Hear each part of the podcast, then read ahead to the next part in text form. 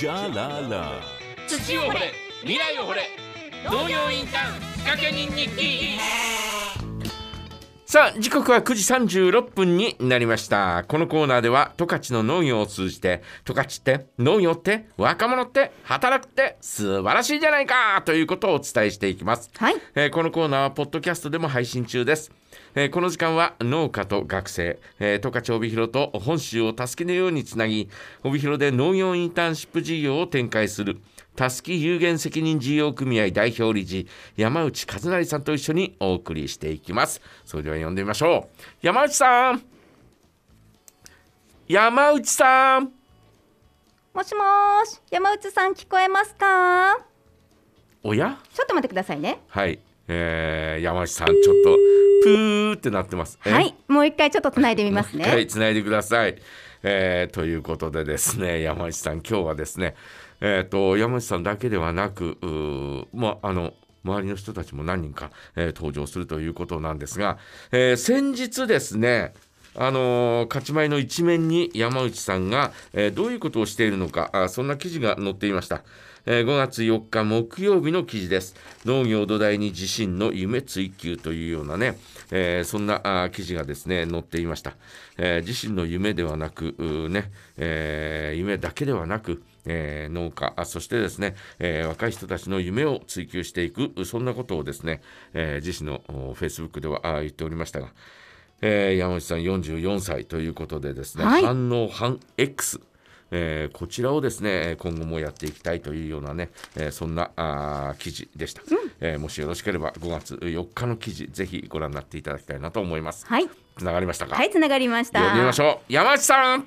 あ、はい、おはようございます。おはようございます。どうぞよろしくお願いいたします。お願いします。よろしくお願いします。なんかすみません、新聞記事の紹介していただいてましたよ。ね。そうそうそう。新聞のもう一面に載ったじゃないですか。すいや、ありがとうございます。ねええーこれを読んでですね、えー山内さんがあどういったことをやされているのかというのを、えーラジオを聞いている方もね、えーなんとなくすっきりしたんじゃないかなというねそんな感じがしますが。あ、ありがとうございます。ねいつもなんかもういろんなこと言ってるからよくわかんない人になってますよね。えーただ私も分からなかったんですがいろんなあの会社に携わってるというのがね、ねえーこの記事でですね。あーあーなるほどねっていうのがよく分かりました。いや、声と文字で両方でこう表現していただいて本当ありがとうございます。ねえ。えーということでございますが、ね。えー反響はあー何かありましたか、あ、そうですね。うん。もうそれこそ、うん。あのー浦幌町のセブンイレブンでええ。新聞買ったんですけど、そこの、うん。あの、店員さんから声かけられたり、うんあとは、その後、スポーツセンターでジムをしに行ったんですけど、そこの職員さんからも声かけられたり、本当にいろん街のいろんな方が読んでるんだなっていうのを実感しました。えー、そうなんですね。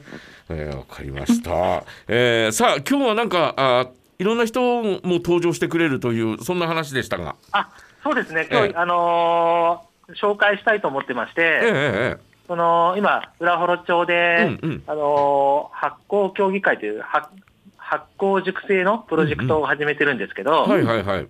はい、でいろんなこう発酵の取り組みを始めてるんですけど、うん、それのきっかけになった方々で、えー、え立花さんと言いましてー、、立夏。あはいはいえっ、と、立花ですね。ええ RIKKA の立花。はいはい。はい。えっ、と、立花ビールを作られてるお二人なんですけど、え僕はその立花のー、うん、鈴木さんと菅野さんとの出会いがきっかけで、えこうは発酵の楽しさ、ー、うんうん、ビールもその大麦を発酵させてビールを作られてるので、はい。はい、でを知りまして、うん。でちょうど自分たちも、おあのー大豆から味噌作りみたいなことをやってたので、えそそのあたりでこう意気投合してー、う、ん。いろいろ話している中でうん、うん、もともとあのお二人とも札幌とか、あのー北海道の西の方のえ方なんですけどー、、え。菅野さんについてはもうすでに浦幌に移住をしてきていただいてまして、でいろんな活動が始まってますので、えはい、今日はそのお二人を紹介したいなと思います。ー、わかりました。はい。で、えっと、え隣にですね、うん。この立夏の、えー鈴木さんと菅野さんとはいいらっしゃいまして、はい。えじゃあ、鈴木さんからお願いします。こんにちは、鈴木です。こんにちは。こんにちは。よろしくお願いします。よろしくお願いします。よろしくお願いします。えー、鈴木さんは？鈴木、さんは、今、まだあの札幌の方に普段はいて、ええあの通って裏幌に来られてます。ええ裏幌まで通うのも結構な時間ですよね。そう、まあ、慣れちゃいましたね。そうですか。えなんかもとえもと、ええこのビールの取り組みの前から、実は裏幌知ってたっていう、なんか、サーファーなので知ってたっていう。あなるほどね。その関係で裏幌に、えーこう拠点を構えようなんていうふうに思ったんですか？そうですね、サーフィンできるところじゃないと、あの、拠点構えるつもりはなかったので、まずは今、隣で菅野さんがそうだったのって顔で。まずはサーフィンありきだったんですね。そう、まあそうですね、サーフィンの合間に仕事ができないと、ちょっと人生楽しくないので、逆逆普通逆 普通逆ねそうですか。えーで、えーそのお菅野さんっていうのは、えーサーフィンをされてるわけではないんですよね？あ全然インドアです。はい。そのお二人が、えー出会ってそこでビールを作ることになったといういうことなんですか？そう、そうですね、はい。そのあたりはなぜなのかという、えーそのあたりちょっと一歩踏み込んだような話になるかもしれませんが、えーそこはてすごく長くなっちゃうんですけど、ええまあ、出会いも仙台だったんですよ。なんだそれ？北海道じゃない。北海道じゃないですね。え、えー鈴木さんはうまたこれ、えーサーフィンかなんかで行ったんですか？そう、まあ、前の、あ、前のっていうか仕事でそうです。ええはい。ええ勤務先が仙台で、あ勤務先が仙台だったんですね以前は、はい。ほうえ鈴木さんもともとはどちら出身なんですか？静岡静岡出身です。やったー全く違うっていう。だんだんだんだん流れてきましたね なるほどね、えー静岡で私のうんルーツも静岡なんでねええ静そうなん岡、ですか。ええええうちの祖先は静岡から、えー移住してきてますね。あええで菅野さんはどちら出身なんですか、あ、私仙台です。あえー仙台生まれの仙台育ちで仙台で鈴木さんと出会ったと。いうことなんですね。そうですか。えーそのお二人があーこのお裏幌でというのは、えーどういったあーことだったんですか？裏幌に来たというのは。そこを話すとすごい長いんですけど。また長いのかい。あ、そうですね。あの、山内さんの知り合いが僕知り合いだったんですよ。はいはいはいはい。それで、まあ、うんビールの、えっ、と、要は今畑から、畑というか、大麦の栽培からやってるんですよ。はいはいはいはい。で栽培に適した場所で十勝を、うん。十勝でやりたいとずっと思っていて、ええええ。それで山内さんと知り合って、ですね。なるほど、えーここでえー山内さんがひ、えー一枚噛んでくるという、えーことなんですね。ですね。はい。で最終的な決定はだから山内さんが裏幌にいたからっていうこともあったということですか、僕はなんかこう紹介したんですよね。うんうんで、裏幌うんの町の方々と一緒にそれこそビール飲みながら、ええ一家さんがこんなことを自分たちで大麦作って、うんうん。ビール作りをしながら、うん。町の皆さんと一緒にビール作って、うんうん。こう、つながっていきたいんだっていう話をええ。されていて、えでそのことに町の皆さん、役場の方含めた、農家さんも含めたうん。役場、町の皆さんがすごいこう、前のめりになってえ、え。ビールすごい、ビールっていうのとみんな、俺も関わりたいみたいな感じえで、で、その話があったもう翌週には、えええこの場所で大麦作ったらええわ、みたいな形で、ええ。ああの、場所がえ見つかり、うん。で、協力してくれる農家さんもうん。出てきて、うん。で、こう、取り組みが始まったみたいな、そんな、あれよあれよという間ですよね。そうですね。前のめりになってたのは、えー、とお二人よりも先に、えー裏幌の人の方が前のめりになってたんじゃないですか？聞い聞いた途端に。そうですか？あ僕は、あの、すごい町の方前のめりになったな あの、最初どういうふうに紹介していくのがいいかなと思ってたんですけど、うんうんすごい早かったです。あそう。えーで、えーそちらで、えー大麦を、えー育て始めて、えーもう何年か経つんですか？今年がまあうんメインで、去年はうんうんテスト的にやってますね。あえーで、えーじゃあ、えーとりあえずビールは、え1回作ったというそんなような感じですか？えっとビールはまだ浦幌産の大麦では作ってはないです。あじゃあ他のところの大麦ではあー試し作りみたいはいな、そうですねのはしてるんですね。はい。うーん、えーで、えー出来上がったビールはとりあえずはいかがでした？それは僕はね、あのビールあんまり飲めないんですね。何？だって。いや。の飲むのは感度が、うんうん。あの感度の役目なので、うんうんうん。感度からどうぞ。加藤さんいかがですか？いや、できたビールの味ですか、はいはいはい。いや、なんかすごく美味しい、透明感もあるんですけど、うんうん。大麦の味はしっかり残っていて、甘みもあって、うん。で、あの、薬品とか化学反応を起こす人でも飲めるって言っていただいて、おかわりもしていただいて、好評でした。あそう。はい。じゃあ今年はいよいよ裏幌でできた大麦で作るかっていうような感じなんですか？はい。あ。そうですね。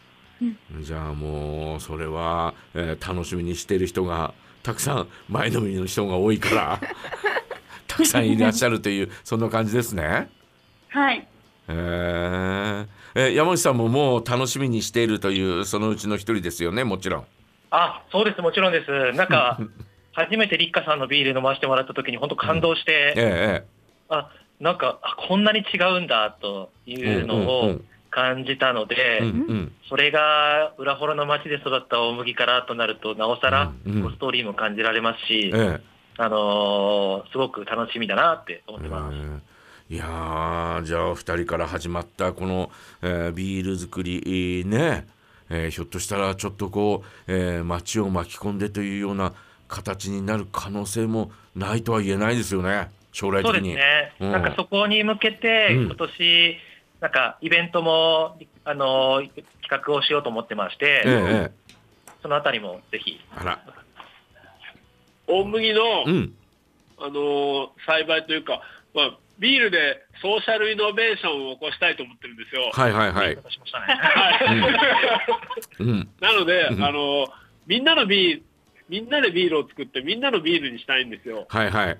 はい。なので、うんうんえっ、と、農、えーお大麦の栽培の、うんあのーイベントを企画していて、え麦踏みとか、えうん。雑草抜きとうか、んうん。あと刈り取り、はい。脱穀、そういった、あのー作業をみんなでできたら面白いなと思っているんですよ。はあ。そういったイベントを、うんうん。あの今後企画していくので、うんうん。